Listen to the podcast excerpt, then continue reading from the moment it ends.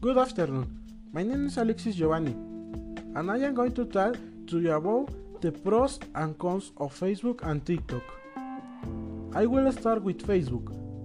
Pros Good means of communication. Besides being practical and easy to use, it's a good means of distraction to be happy. Cons It becomes a bias. Anyone can see your personal data, such as place your visit, and your location. You can suffer a hack and be a victim of information sales. We continue with TikTok. Pros It's a large repertoire of users allows you to grow faster within this social network. It has a large number of tools for video editing, easy, fast, and simple.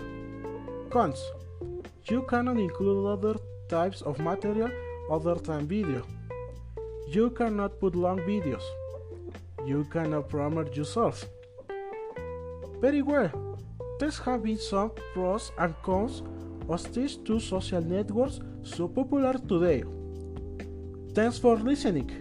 See you later.